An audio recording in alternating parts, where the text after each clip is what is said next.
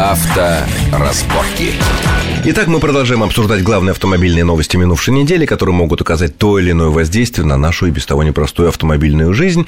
А, итак, вот мы э, обсуждали идеи и предложения Минздрава и ряда депутатов усилить контроль за здоровьем водителей, возить с собой медицинские справки, усилить контроль за этими медкомиссиями, о том, как эта проблема решается на Западе. Выясняется, что там это, в этом в основном заинтересованы страховые компании. Но ведь, кроме того, там э, существует вот такой легендарный пример, мне кажется, уже об этом много говорили, э, в Германии, что если человек совершает какие-то правонарушения, которые позволяет э, подозревать, что он как бы не совсем нормальный водитель, что нормальный водитель, ну, не может позволить себе вот так вести себя на дорогах, как у нас многие наши, так сказать, э, сограждане ведут, то там проходит специальный такой идиотен-тест, и довольно такой суровый. Тебе не приходилось его проходить? Нет, вот в моей практике такого нет, не было. Нет, да. ну, естественно, не потому что тебя поймали, а потому что как, как журналист. Нет, даже на самом деле в командировках не, не приходилось, потому что нет такого давления на участников движения. Вот абсолютно правильно, в общем-то, подмечено, что а, при совершении какого-то, ну, скажем так, неадекватного действия да, на дороге. И это как раз вот входит в систему у тех же и курсов, и лекций. Ну, зависит уже от страны. Например, в той же Америке очень любят вот эти принудительные направления на прохождение каких-то вот дополнительных основ, да, там безопасности. Курсов. Самое интересное, что эти курсы, самое главное, они платные. Да, во-первых, они, они платные. Во-первых, они платные, во-вторых, человека заставляют терять свое собственное время. А время и деньги. Это, это тоже воспитание, это элемент воспитания. Он в следующий раз подумает, что он заплатит штраф, заплатит за курсы, будет посещать по вечерам эти вот какие-то лекции нудные. Все это опять, опять, опять. То есть, это прежде чем, он, прежде чем ему вернут права или какие-то другие документы, связанные с автомобилем и с вождением, он должен представить документы о том, что он прослушал этот курс, уплатил там, я не знаю, 500 долларов за это дело, да? Конечно, конечно, конечно. Он должен подтвердить, что он все вот как добросовестный, в общем-то, гражданин, все это прошел, совершил, осознал. То есть, с одной стороны, вроде полнейшая свобода и демократия, да, которой некоторые там восхищаются, а с другой стороны, такой жесточайший контроль, никаких пряников, одни только кнуты, а с другой стороны, все таки смертность на дорогах меньше. Да, конечно. меньше. Самое главное, что это не навязчиво. То есть человек себя не чувствует все время там под давлением, под колпаком у Минздрава, как хотят вот сделать у нас там, что, например, там каждый год, да, ну хорошо, то есть каждый год доказывает, что я здоров. То есть если нет повода доказывать, это как презумпция на невиновность. Если со мной все в порядке, ну зачем? Но тем не менее им не приходит в голову хулиганить на дорогах в большинстве, в большинстве случаев, потому Конечно. что либо большие штрафы, либо иные какие-то платные курсы в субботу утром, после пятницы вечера. Это, конечно, очень тяжело даже для любого рядового американца. Хорошо, переходим к следующей теме. Она немножко из другой совершенно области. Вот тут возникло э, предложение а, обнулить э, пошлины на ввоз э, в Россию, ну и в Таможенный союз, Казахстан и Беларусь, электромобилей.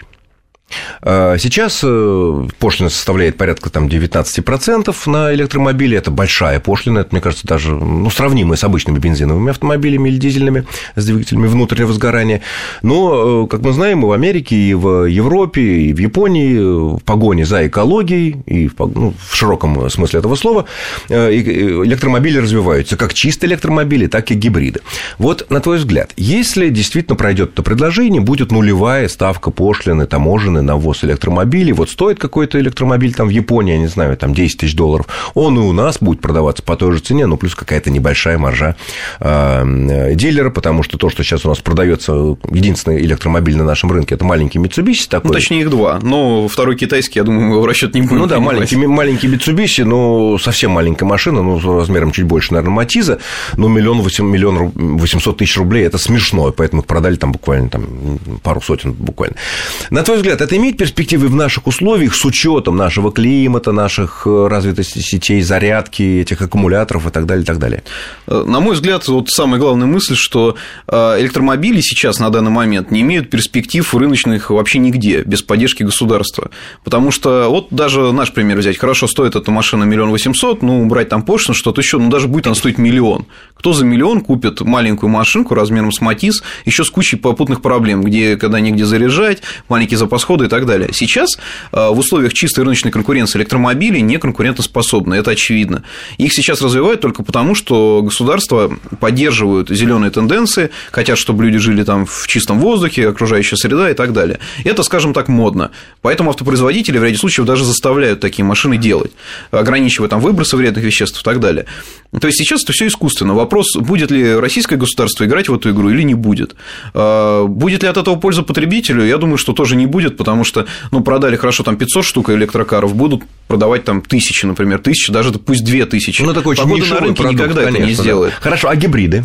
Гибриды другой вопрос. Во-первых, на гибриды э, отмена пошлины не распространяется. Даже поскольку... вот эти предложения, к сожалению, не распространяются. Нет, нет, не распространяется. Хотя гибриды, да, это, в общем-то, уже реальные случившиеся тенденции на рынке. Они доказали, что, в общем-то, могут стоить не дороже обычных машин, и при этом давать... Ну, дороже, но, не, но не, не, не ну, так. Несущественно, вот да, это, тем да. более, что у нас основные гибриды продаются все таки в премиум-сегменте. Мы не берем там Prius, который в Америке там расходится, можно сказать, огромными тиражами. У нас такого нет. Но в премиум-сегменте, да, действительно, люди выбирают и, в общем-то, довольны и никаких нареканий нет. А у нас много продается гибридов? Вот так вот официально. А, официально я, конечно, не назову сейчас точную цифру, но взять, например, компанию там Toyota Lexus, которые делают ставку на гибридные. Вот хорошо, для сравнения, сейчас буквально мы вернулись э, с теста Infiniti Q50. Эта машина в России будет на первых порах представлена только гибридным вариантом. Альтернативы нет. Q50 Всё. это внедорожник большой? Нет, нет, Q50 это седан, который будет заменой Infiniti серии G.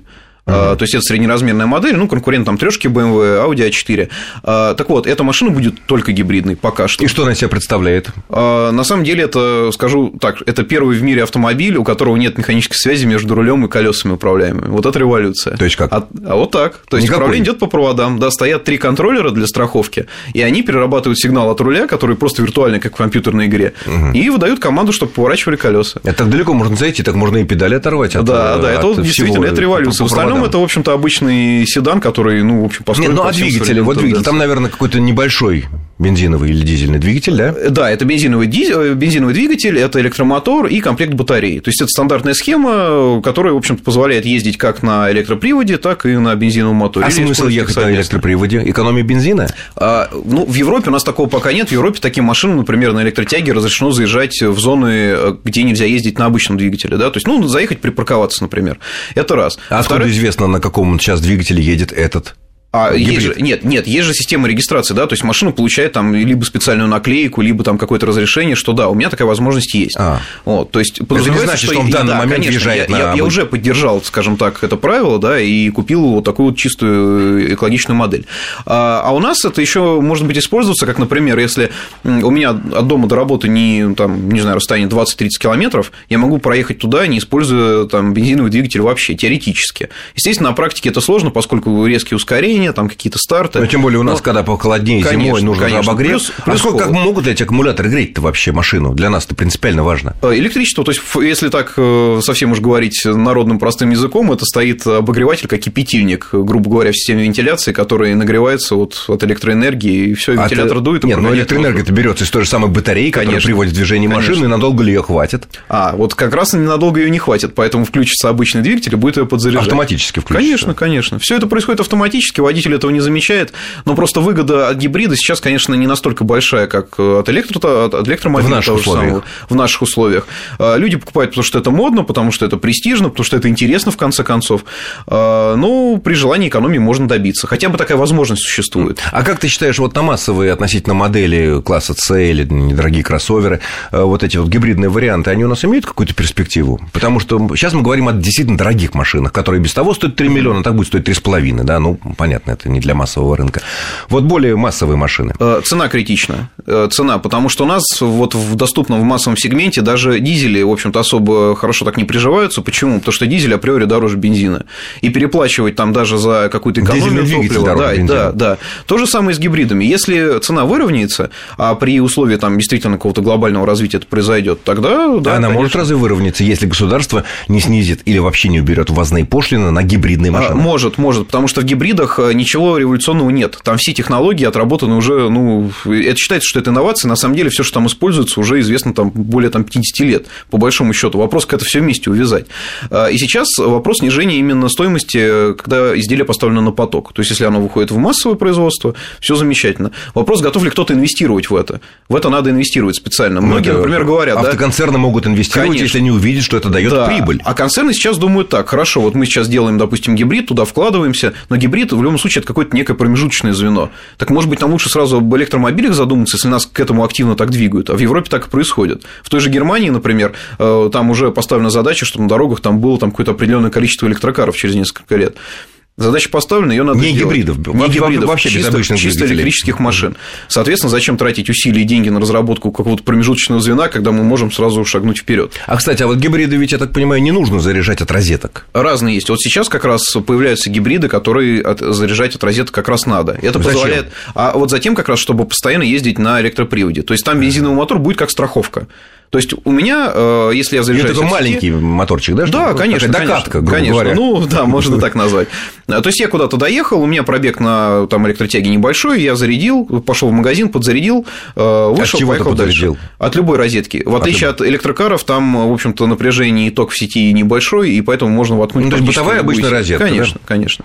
И времени на зарядку тратится гораздо меньше. А если вдруг случилось так, что мне экстренно куда-то надо ехать, или я превысил этот лимит запаса хода, все, включается двигатель, начинает заряжать батареи, я дальше еду, не обращаю внимания вообще на. Но то, большинство происходит. нынешних моделей э, гибридов, они э, не заряжаются от розетки. Пока они, нет, они пока заряжаются нет. Но сейчас практически, от двигателя. Да, практически все, но, но практически все гибриды, которые вот в ближайшее время выйдут на рынок, они уже снабжены этой системой. А и на наш рынок будут какие-то дополнительные? Вот, пожалуйста, например, из ближайших новостей это будет Outlander. Э, новый Outlander, который а, Mitsubishi, раз, да. Да, да, в гибридной версии будет подзаряжаться от сети. Тоже небольшой двигатель, там где-то 100 сил у него будет резервный. Там, там чуть больше, да, но там целых два электромотора, чтобы обеспечить полный привод. То есть спереди на передних колесах, еще и на задних. Отдельный двигатель? Да, отдельный А двигатель. почему не разнести как от одного бензинового двигателя на оба? А, на, потому на что, две... а потому что вот при такой схеме можно выкинуть и карданные валы, там, и всякие дифференциалы, все что угодно. То есть машина сильно легчает и, в общем-то, становится проще по конструкции. Не надо механической связи никакой. Все делает электромотор. Поставил его сзади, все. Он крутится эти колеса. Управление, да? конечно. С ума сойти. Но опять же, все зависит от цены. Да, опять же, который пока не объявлен, да, насколько я знаю. Пока и если это будет существенно больше, то едва ли это будет иметь какое-то значительное на рынке э, преимущество. Ну что ж, я благодарю нашего гостя. Это был зам главного редактора автомобильной газеты «Клаксон» Юрий Урюков. Юрий, спасибо за интересный разговор и по законодательным инициативам, и по техническим всяким моментам. Ну что ж, с вами был Александр Злобин. Всего хорошего, будьте аккуратнее на дорогах и всего доброго. Счастливо. Авторазборки.